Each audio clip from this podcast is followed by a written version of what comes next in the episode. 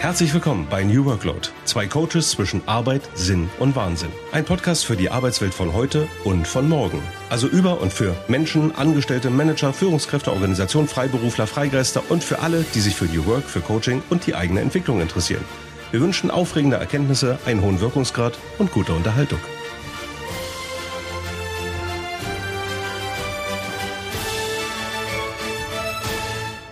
Hey Björn. Hi Daniel. Na du Held? Was hast du heute schon heldenhaftes vollbracht? Boah, ja. ich bin dem Ruf des Abenteuers Podcast mit dir gefolgt. Und hast dir schon Kaffee geholt? Ja, ja, zur Stärkung. Das ist ja schon mal ein guter Anfang. Heldentum, das soll heute das Thema dieser Folge sein. Und ich würde sagen, also du siehst auch schon heldenhaft aus. Du hast hier gerade die Haare aufgemacht. Also wenn, wenn, wenn jemand heldenhaft aussieht, dann du. Aber wie kamen wir darauf? Also, wir haben ja beide gerade das Glück, gemeinsam nicht nur eine, sondern zwei Coaching-Ausbildungen miteinander zu bestreiten. Zum einen gibt es da die Ausbildung zum Organisationscoach. Du als Meister, ich als Lehrling, würde ich sagen. Und zum anderen sind wir beide ja im Ausbildungsteam von Raun Coaching in Berlin, wo wir eben die, die Ausbildung gestalten. Auch in diesem Jahr wieder große Freude. Aber mhm. tatsächlich, äh, Stichwort die Ausbildung Organisationscoaching da haben wir gemeinsam im ersten Modul, habt ihr, der liebe Andreas Steinhübel und du, uns durch das Prinzip der Heldenreise geführt. Genau. Warum? Wie kamt ihr darauf? Wie bist du auf diese Idee gekommen, das so zu gestalten? Und wo siehst du die Relevanz und die Anwendungsmöglichkeiten im Coaching? Gute Frage. Zunächst einmal, weil es mir Spaß macht. Das ist immer eine gute Antwort. Das ist immer ein guter Anfang. Ähm, in dem Fall hat es aber auch einen Sinn mhm. gehabt. Ja. ja die, die Heldenreise ist ein ähm, Format aus dem Storytelling. Mhm. Wir kommen gleich noch viel ausführlicher und natürlich auch praktischer dazu. Warum im Coaching, warum im Organisationscoaching? Dieses Format aus dem Storytelling kann man auch gut im Einzelcoaching oder aber eben auch im Organisationscoaching beziehungsweise in der Teamentwicklung einsetzen. Mhm. Ähm, es ist beispielsweise im Organisationscoaching gut dazu geeignet, Menschen emotional miteinander zu verbinden und in einem Change-Prozess, an einem anstehenden Change-Prozess, ähm, ein gemeinsames Bild von der Zukunft zu entwickeln. Die bevorstehenden Herausforderungen, dann vielleicht auch damit verbundene Ängste oder Sorgen, aber mhm. auch Lösungen, mhm. bisschen narrativ vorwegzunehmen, erzählerisch vorwegzunehmen und äh, gleichzeitig eben auch eine Verbindung der Menschen untereinander zu schaffen. Außerdem ist es auch eine gute Methode, um einander kennenzulernen, wenn man so seine eigene Heldenreise des Lebens schreibt. Äh, und im Einzelcoaching kann man das auch gut einsetzen. Beispielsweise, wenn man in der Mitte oder am Ende von Coaching-Prozessen mit so einer Heldenreisengeschichte nochmal den ganzen Coaching-Prozess reflektiert. Ja. Aber ich glaube, dazu müssen wir gleich erstmal, damit man das richtig gut verstehen kann, müssen wir gleich erstmal eintauchen und sagen, was ist die Heldenreise? Ja, aber also ich habe ich hab verstanden, ähm, es, es betrifft tatsächlich verschiedene Ebenen. Also man kann sagen, es ist ein Tool, um sich beispielsweise innerhalb eines Teams kennenzulernen, ähm, eben auch, du hast eben gesagt, eine Verbindung herzustellen, eine emotionale Verbindung herzustellen. Du hast von Change-Prozessen gesprochen, also tatsächlich auch um Veränderungen in einem Unternehmen zu, zu visualisieren oder vielleicht auch erlebbar zu machen auf eine bestimmte Art und Weise. Und ähm, das haben wir ja auch tatsächlich bereits im Rahmen dieser Ausbildung äh, diskutiert, sicherlich auch ein äh, Element, wenn es um das Thema Organisationskultur geht. Ne? Also man kann eben sagen, diese Heldenreise kann in, auch in einem Unternehmen, von Einzelcoaching hast du auch gerade gesprochen, aber auch gerade in einem Unternehmen, in einer Organisation verschiedene Funktionen erfüllen. Mhm, genau. Und was mir aufgefallen ist, es ist ja irgendwie so ein bisschen Paradebeispiel für unseren Podcast, weil wir, wir haben, also das, das Prinzip der Heldenreise ist ja sehr eng tatsächlich mit Filmen, mit Literatur, mit Videospielen, also wirklich mit, mit popkulturellen Dingen und Errungenschaften verbunden. Also schlichtweg eben Heldengeschichten, die ja in unterschiedlichsten äh, Medien gespielt werden. Und auf der anderen Seite eben ein Coaching-Instrument, was du schon angedeutet hast. Mhm. Ich dachte, du sagst jetzt, dass unser, dass, dass wir beide ja quasi im Rahmen dieses Podcasts auf einer Heldenreise sind. Aber das, das ist vielleicht eine andere Geschichte. Also um, so wollte ich es abbinden nachher, ne? Also, aber, aber du hast recht. Das äh, könnte man auch so betrachten. Ich, ich glaube, was gut tun würde, ist, wenn wir mal einsteigen und erklären, was das ist. Mhm. Ähm, die Heldenreise. Ich würde aber schon mal einen Spannungsbogen zu später aufmachen, weil du hast ja gesagt, du hast es gerade als Teilnehmer im Rahmen einer Organisationscoaching-Ausbildung erlebt. Ja. Da würde mich dann am Ende noch mal interessieren, wie, wie hast du das erlebt für mhm. dich? Mhm. Aber ich glaube, wir brauchen erstmal Klarheit darüber, was ist die Heldenreise? Ja.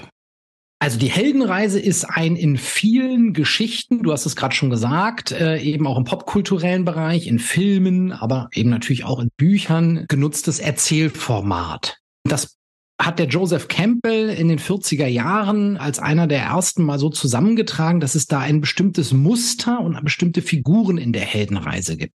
Ja. Ganz bekannte Geschichten, die nach diesem Muster gestrickt sind, sind äh, die Herr der Ringe Geschichten, Star Wars, Mhm. Äh, aber auch die Odyssee von Homer beispielsweise. Also ganz klassische Geschichten natürlich auch. Ne? Und daran ja. merkt man auch, wie alt eigentlich dieses Prinzip, also nicht nur des Heldenmythos ist, sondern tatsächlich eben diese Heldenreise, diese, diese Entwicklung. Und ähm, ja, da, da gibt es ja ganz offensichtlich dann auch eine bestimmte Stufen, beziehungsweise eine, gibt es eine gewisse Abfolge von ja, Situationen oder, oder Elementen, die diese Geschichten miteinander verbinden. Ne? Also du, wir waren gerade in der Antike und äh, waren dann aber eben auch im 20. Jahrhundert beziehungsweise der Jahrtausendwende, wenn es um äh, epische äh, Filmtrilogien geht. Und ja, erzähl mal weiter. Ja, du hast es gerade richtig gesagt. Die Heldenreise, da gibt es so bestimmte Elemente, die typisch sind für diese Erzähl, äh, für dieses Erzählmuster. Und wir wollen das Ganze jetzt mal am Beispiel der Herr der Ringe erläutern. Ja. Meistens geht das Ganze damit los, dass wir einen Helden oder eine Heldin in ihrer gewohnten Welt vorfinden. Frodo im Auenland. Frodo im Auenland, genau. in der Regel ist die Welt da am Anfang noch heile. Ja. ja. Alles ist schön, der Held ist da eben, fühlt sich da auch zu Hause. Da wird die Welt auch beschrieben. Man wird, lernt den Helden schon ein bisschen kennen. Mhm. Und dann, nächstes Element der Heldenreise, folgt der Ruf des Abenteuers. Mhm. Ähm, das heißt, in dieser heile Welt passiert irgendwas. Ja, Im Herr der Ringe, Gandalf kommt vorbei, stattet dem Frodo einen Besuch ab, ähm, berichtet ihm von den Dingen, die passieren und ähm, dass er eben mit diesem Ring sich jetzt auf eine Reise machen muss. Es gibt also einen Ruf des Abenteuers. Mhm. Warum muss sich der Held jetzt auf diese Reise begeben, wird da erläutert, nicht? Drittes Element, Oft äh, sieht man den Helden sich dann weigern. Warum soll ich diese schöne Welt hier verlassen? Ja, ich habe vielleicht auch Ängste vor der Reise, vor den Herausforderungen. Ich muss ja viel aufgeben. Mhm. Familie, Freunde. Aber dann gibt's auch den Punkt, wo dem Helden klar wird, was passiert, wenn er sich weigern würde. Sein ganzes Auenland würde eventuell untergehen unter der Bedrohung Mordors. Ja. Deswegen bleibt ihm dann gar nichts anderes übrig, als sich aufzumachen der Prozess der Weigerung führt dazu, dass er sich dann eigentlich zu höheren Berufen fühlt. Ne? Also dass er erkennt, es geht jetzt nicht nur darum, äh, dass, dass, dass ihm das vielleicht ähm, nicht behagt, sich auf diese Reise zu machen, sondern er erkennt einen tieferen Sinn oder vielleicht auch ein höheres Ziel dahinter, was ihn dann doch motiviert, sich auf diese genau. Reise zu begeben. Genau so ist es. Äh, es kommt dann meistens zu einem sogenannten äh, Überschreiten der ersten Schwelle. Mhm. Es steht noch gar nicht im Raum, was der Held alles machen muss. Nicht? Also um mal bei Herr der Ringe zu bleiben, am Anfang ist ja noch gar nicht klar, dass Frodo das Ding wirklich bis nach den Ring bis nach Mordor tragen muss und in, da in den ähm, in die Lava schmeißen muss, sondern es geht erstmal darum, den Ring ähm, zu den Elben zu bringen. Äh, die erste Schrelle wird überschritten und dann aber ah, merkt man schon, ähm, es ist auch quasi ein Point of No Return. Er wird angegriffen, verwundet und es stellt sich langsam heraus, oh, du kommst hier aus der Sache nicht raus. Es gibt eine sehr schöne Szene, fällt mir gerade ein, die das sehr, sehr gut symbolisiert, weil es gibt äh, im ersten Teil die Gefährten relativ früh dann die Szene, wo Sam äh, ich glaube, sie laufen beide gerade durch ein, ein Maisfeld und Sam ja. bleibt stehen und hält plötzlich inne. Und Frodo dreht sich um und fragt ihn, was denn los sei. Und Sam sagt, Jetzt ist es soweit. Hier ist der Punkt erreicht. Ich war noch nie weiter weg von zu Hause. Ne? Also wenn ich noch genau. einen Schritt mache, dann bewege ich mich so weit vom Auenland oder von meiner Heimat weg, wie es noch nie vorher der Fall war. Und das symbolisiert, finde ich gerade sehr, sehr schön eben diesen, diesen Punkt. Also wirklich ja. diese Schwelle, die du gerade beschrieben hast. Finde ich ein richtig cooles Beispiel, genau. Und du hast Sam gerade schon erwähnt. Ja. Also ein weiteres Merkmal der Heldenreise ist, dass der Held oft Gefährten hat. Ja, not jetzt, all heroes wear capes, nicht wahr? Richtig. Ja. Und jetzt heißt ja der erste Teil von dem von der Herr der Ringe Trilogie auch noch die Gefährten. Das stimmt auch gar nicht, weil Sam eigentlich auch einen Umhang trägt, also später zumindest, aber äh, gut, egal. Das, äh, ich wollte dich nicht rausbringen und verwirren. Nee, nee. und auch bei diesen, bei diesen Gefährten gibt es wieder so typische Rollen. Es gibt zum Beispiel den besten Freund. Mhm. Sam, Mhm, ne? ja. Es gibt den Mentor, äh, der den Helden halt ähm, ja mit Weisheit geleitet. Das mhm. könnte ja sowas wie Gandalf sein. Ja. Ähm, es gibt natürlich auch manchmal die Geliebte oder den Geliebten. Es gibt ähm, weitere äh, Freunde, die da eine Rolle spielen können. Wer kann dem Helden auf der Reise helfen? Solche Personen sind das. Die stehen auch oftmals für bestimmte Werte. Mhm. Ja, vielleicht auch so eine Vaterfigur, nicht? Ähm, ja. Und äh, die ermutigen den Helden eben auch. Das fand ich auch ganz spannend, weil Campbell, also es, es gibt ja es gibt ja unterschiedliche Auslegungen dieser Stufen, ne, durch die, die wir uns gerade bewegen. Ähm, und Campbell hat das ja auch noch mal äh, deutlich ausführlicher gemacht. Ähm, und da spielt tatsächlich die Versöhnung mit dem Vater eine gewisse Rolle. Also das ist auch sehr sehr spannend. Also denken wir auch mal ganz kurz an die Star Wars Trilogie. Also ich meine natürlich die Urtrilogie. Und ja, auch natürlich die Entwicklung zwischen Luke Skywalker und Darth Vader also seinem Vater, Anakin Skywalker. Ähm, also oh, jetzt hast du es gespoilert. Oh ja, ja, genau, 40 Jahre später. Das, das ist natürlich auch, also wirklich ein, ein Paradebeispiel ähm, für, für diese Vater-Sohn-Beziehung. Bei Herr der Ringe wäre es vielleicht ebenso ähm, eher die, die Beziehung auch zwischen ähm, Frodo und Bilbo. Ja, also ja. Bilbo, Bilbo hat ja auch im Grunde genommen, auch wenn er, glaube ich, der Onkel von äh, Frodo ja. ist, äh, aber eben so eine Vaterfigur für ihn erfüllt. Ne? Und da geht es ja auch darum, hm, dass er im Grunde genommen so das Erbe trägt. Mhm. Also Bilbo war ja auch bereits mit dem Ring auf der Reise und Frodo setzt im Grunde genommen auch diese Reise fort. Also auch hier finden wir sehr, sehr schön, sehr, sehr klassisch mhm. eben dieses Element der, der Heldenreise in Bezug auf die Vaterfigur. Ja, sch schöne Analogie auf jeden Fall. Hier wird ja auch noch, also diese Übergabe ja auch noch dadurch äh, visualisiert, dass dieses Buch der Geschichte Beutlin, äh, der Familie Beutlin äh, dann von Frodo weitergeführt wird. Ja. Also, sie sind dann auf dem Weg, äh, die Gefährten mit dem Helden. Ja, und dann, dann gibt es natürlich auf dem Weg Prüfungen mhm. und ähm, es gibt vielleicht auch neue Verbündete. Es gibt aber auch Herausforderungen und Konflikte kurze Zeit nachdem sie äh, in diesem Maisfeld waren, werden sie ja auch schon von den Nazgul, von den äh, Ringgeistern verfolgt. Äh, und es kommt zu einem Kampf. Die erste große Herausforderung. Ähm, ja, und da muss sich der Held äh, und natürlich auch ein Stück weit die Gefährten das erste Mal richtig entwickeln, mhm. um die, diesen Herausforderungen klarzukommen. Es äh, kommen dann eventuell auch neue Verbündete dazu.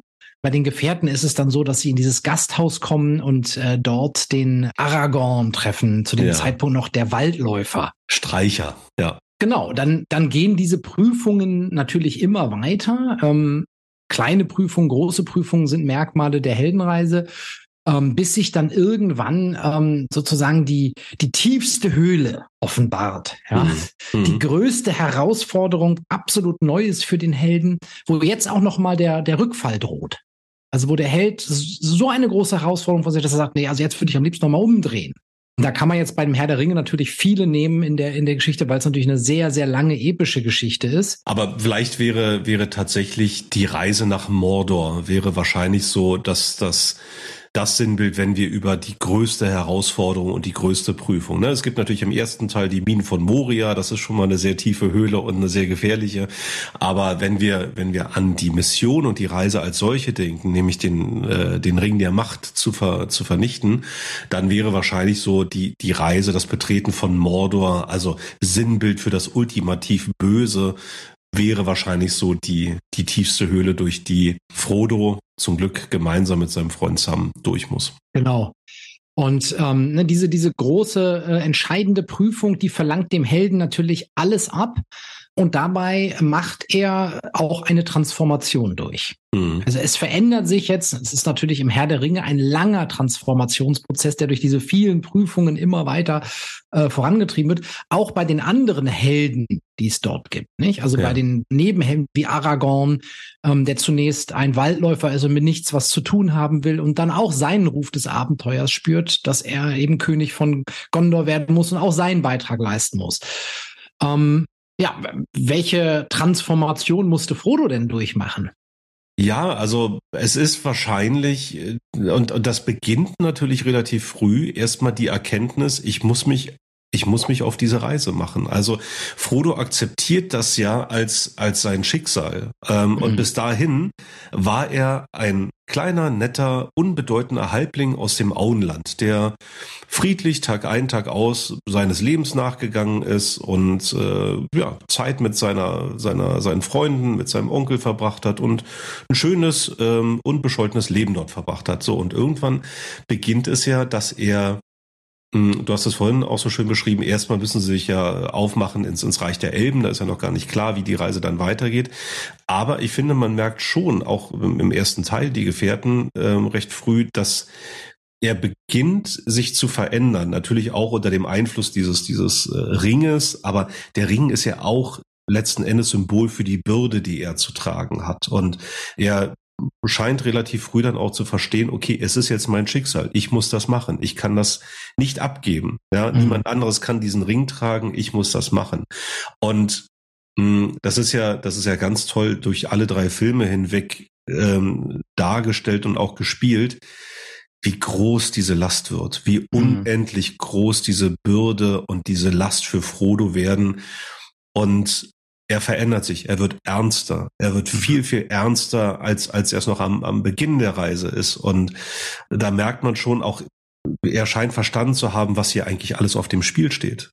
Nichts Geringeres als die Zukunft von Mittelerde. Und das, da habe ich so den Eindruck, so auch mit, mit dieser, mit dieser Traurigkeit und dieser Ernsthaftigkeit, mhm. die im Laufe der, der Geschichte sich zeigt bei Frodo, das macht eben auch diese Transformation aus. Und wenn wir tatsächlich mal an den dritten Film und ans Ende denken, er kommt irgendwann zurück ins Auenland, aber er ist nicht derselbe. Er ist, mhm. er, ist, mhm. er ist verändert und in seinem Herzen merkt er auch, er kann nicht wirklich zu seinem alten Leben zurückkehren und so tun, als wäre nichts gewesen wäre und jetzt wieder lustig, munter in seinem kleinen Hobbithäuschen mhm. in, im Auenland leben und irgendwie keine Ahnung, Be Beete äh, bearbeiten und äh, mit seinen Freunden in der Kneipe sitzen, das merkt man ja, dass er so ein bisschen entrückt ja. ist und nicht mehr so richtig da reinpasst und zu guter Letzt, äh, insbesondere in der Extended Edition des dritten Teils, macht er sich ja dann auf. Ähm, Moment. Da kommen wir gleich zu, weil das ja okay. wieder ein neues Element der Heldenreihe Das stimmt, ist. das stimmt. Aber ich glaube, um, äh, du, du kriegst äh, ja, gerade ja. auch eine Idee dafür, wo, wo die Transformation von Frodo da. Können wir die so zusammenfassen?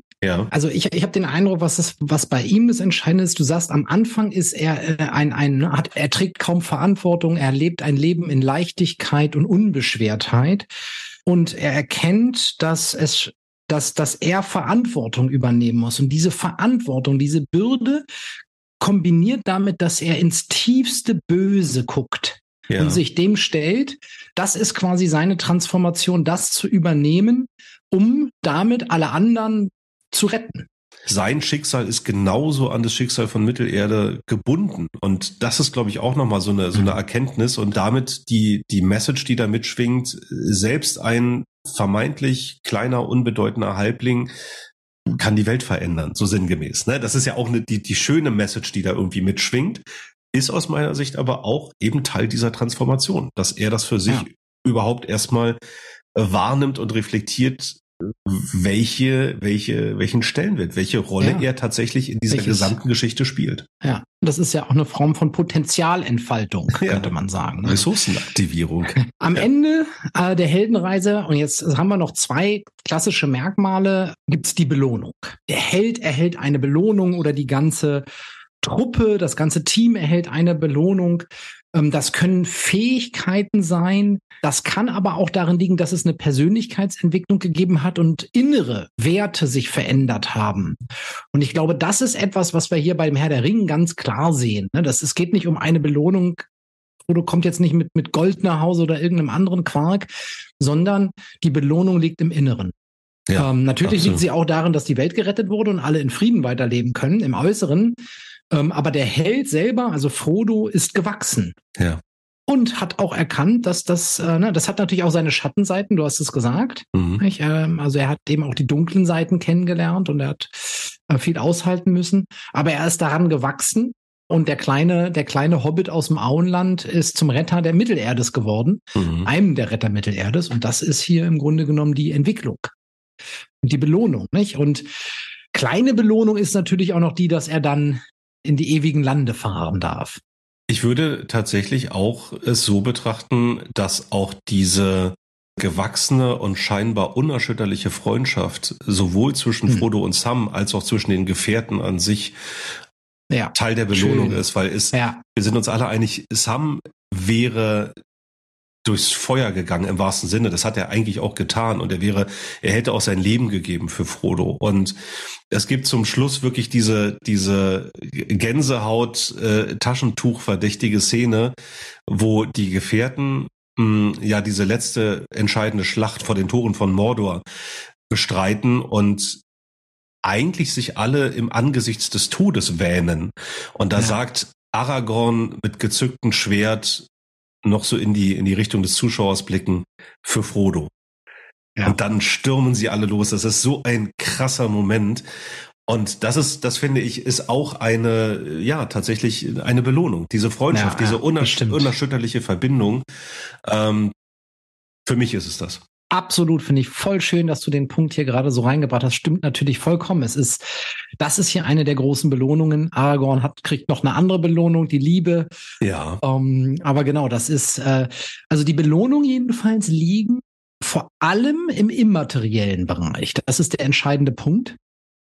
Und so kehren, und das ist jetzt der letzte Aspekt der Heldenreise, so kehrt der Held, so kehren die Helden äh, in unserer Geschichte dann eben auch mit dem Elixier zurück. Und das Elixier sind eben neue Werte. Mhm. Freundschaft, ähm, die Treue, mhm. äh, die guten Werte haben über das Böse gesiegt im Herr der Ringe. Und es gibt noch eine Moral der Geschichte. Es gibt einen Ausblick in die Zukunft. Mhm. Und so bindet sich die Heldenreise meist ab. Im Herr der Ringe wird das ja dann erzählt. Die Rückkehr wird natürlich auch gefeiert, mhm. na, ordentlich. Das haben wir ja auch. Das große Fest im Auenland, mhm. die Hochzeit in Gondor. Äh, und ähm, der, ja. der nicht enden wollende Film. genau. Ja. ja, jetzt haben wir die Heldenreise mal gut skizziert, haben, glaube ich, ein gutes Verständnis dafür, ähm, welche ähm, Elemente da vorkommen. Im Organisationscoaching oder in Change-Projekten kann ich die Heldenreise jetzt zum Beispiel ganz gut zu Beginn eines anstehenden Veränderungsprozesses einsetzen, mhm. um diesen beispielsweise kreativ darzustellen, um schon mal ein inspirierendes Ziel zu entwickeln, um die Leute emotional miteinander, aber auch mit dem Change-Prozess in Verbindung zu bringen. Und nicht? Man merkt also ganz gut, wenn man jetzt so eine Heldenreise vor so einem Change-Prozess macht, kann ich eben so mögliche Krisen, die auftauchen, Scheitern, Rückschläge schon mal vorwegnehmen. Damit auch, auch schon mal so ein Verständnis schaffen, hey, das ist zu erwarten. Das ist auch normal, dass es Rückschläge geben wird. Wir werden auch scheitern teilweise. Aber wir können eben jetzt auch schon überlegen, wie wollen wir damit umgehen? Wie wollen wir uns gegenseitig unterstützen? Mhm um dann eben eine Aussicht auf ein Happy End zu haben, ähm, das äh, eben auch sehr motivierend sein kann. Mir kommt gerade der Gedanke, somit ist es auch ein Instrument oder kann es ein Instrument sein zur Gestaltung von Fehlerkultur, was ich ganz spannend finde. Na, also in dem Moment, wo man sagt, äh, ja, wir, wir müssen mit Rückschlägen rechnen. Also in dem Moment, wo man es anfängt, ein Stück weit zu antizipieren, gewinnt man ja möglicherweise auch einen anderen Blick darauf. Okay, die Akzeptanz, Fehler können passieren, wir können möglicherweise auch Rückschläge erleiden oder sogar scheitern, ob in Teilen oder oder äh, insgesamt. Aber dadurch wird auch wieder etwas geschaffen. Also es werden ne, auch wieder wieder Werte geschaffen und ja möglicherweise Erkenntnisse und Lernprozesse, die einem helfen, es nächstes Mal vielleicht auch noch mal anders anzugehen, die Reise mhm. anders zu gestalten. Jetzt habe ich ja vorhin so einen schönen Spannungsbogen am Anfang gesetzt, zumindest fand ich den ganz schön. ich fand den auch schön. Den würde ich jetzt gerne mal äh, zurückholen. Ja. Ähm, ich habe ja gesagt, wir wollen mal gucken, ähm, wie hast du denn eigentlich als Teilnehmer in der Organisationscoaching-Ausbildung die Methode der Heldenreise empfunden? Ich glaube, du warst am Anfang ein bisschen skeptisch, oder?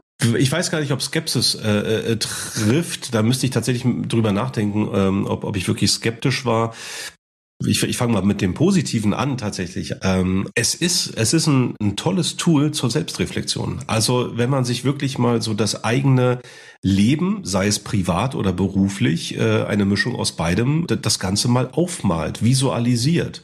Ja, und diese, diese Form von Biografiearbeit, Karrierecoaching, mm, das, das, das ist aus, aus meiner Sicht alles sehr, sehr nah beieinander. Ne? Das heißt, ich, ich schaue erstmal mit allen Höhen und Tiefen, die ich so erlebt habe, blicke ich zurück. Also es ist eine Mischung aus Reflexion, aus, aus Retrospektive, sich bewusst machen, was man eben schon vollbracht hat in seinem Leben. Insofern, das ist schon mal ähm, eine tolle Form der Biografiearbeit für mich.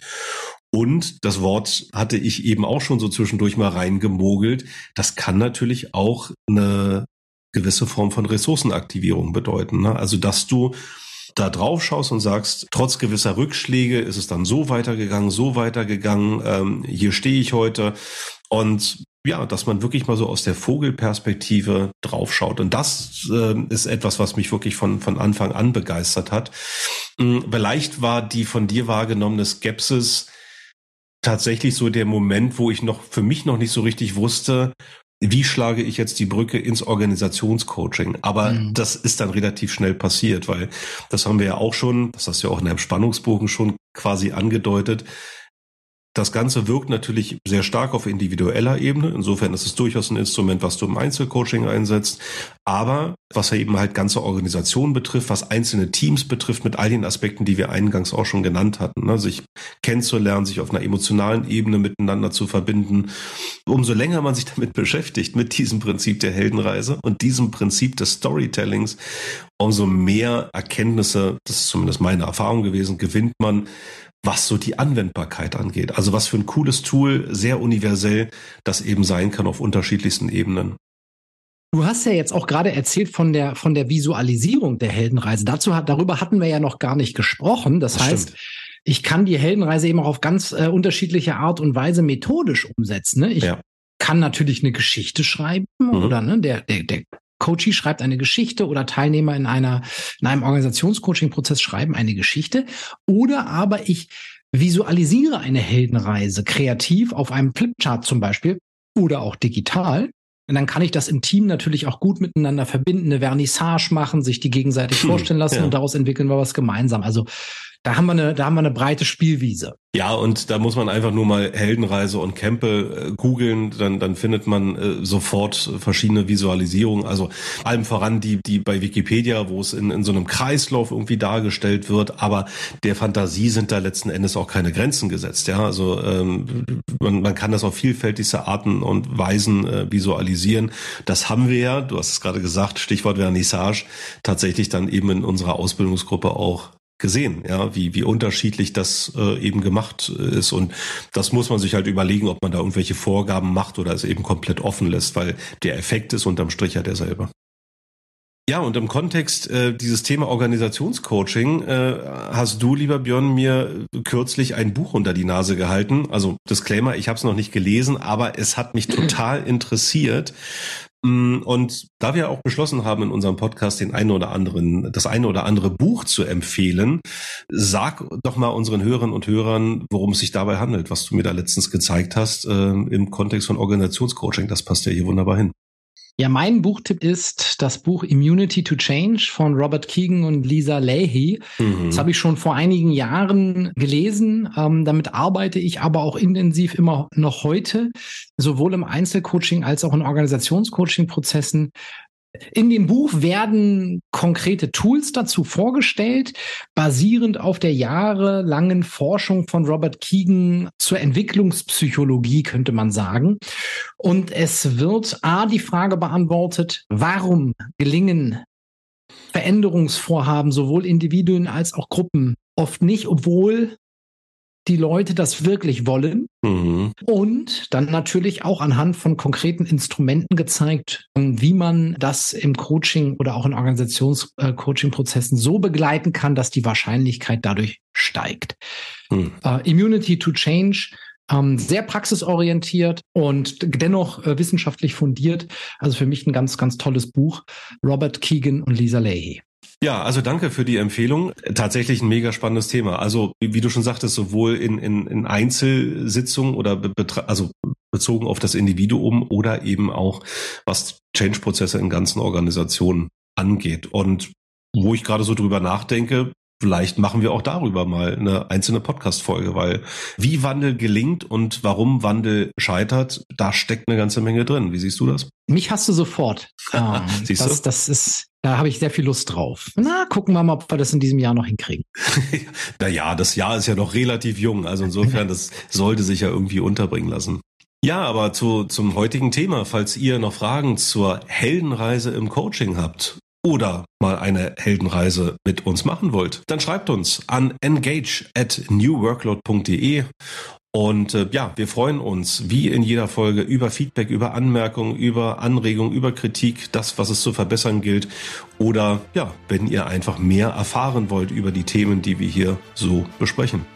Heldenreise beendet für den Moment und für die heutige Episode, Björn, oder gibt's noch was zu sagen? Dann, dann schließe ich mit den Worten For Frodo. For Frodo. Na gut, dann schließe ich mit den Worten, möge die Macht mit dir sein. Mach's gut, Björn. Tschüss, Daniel.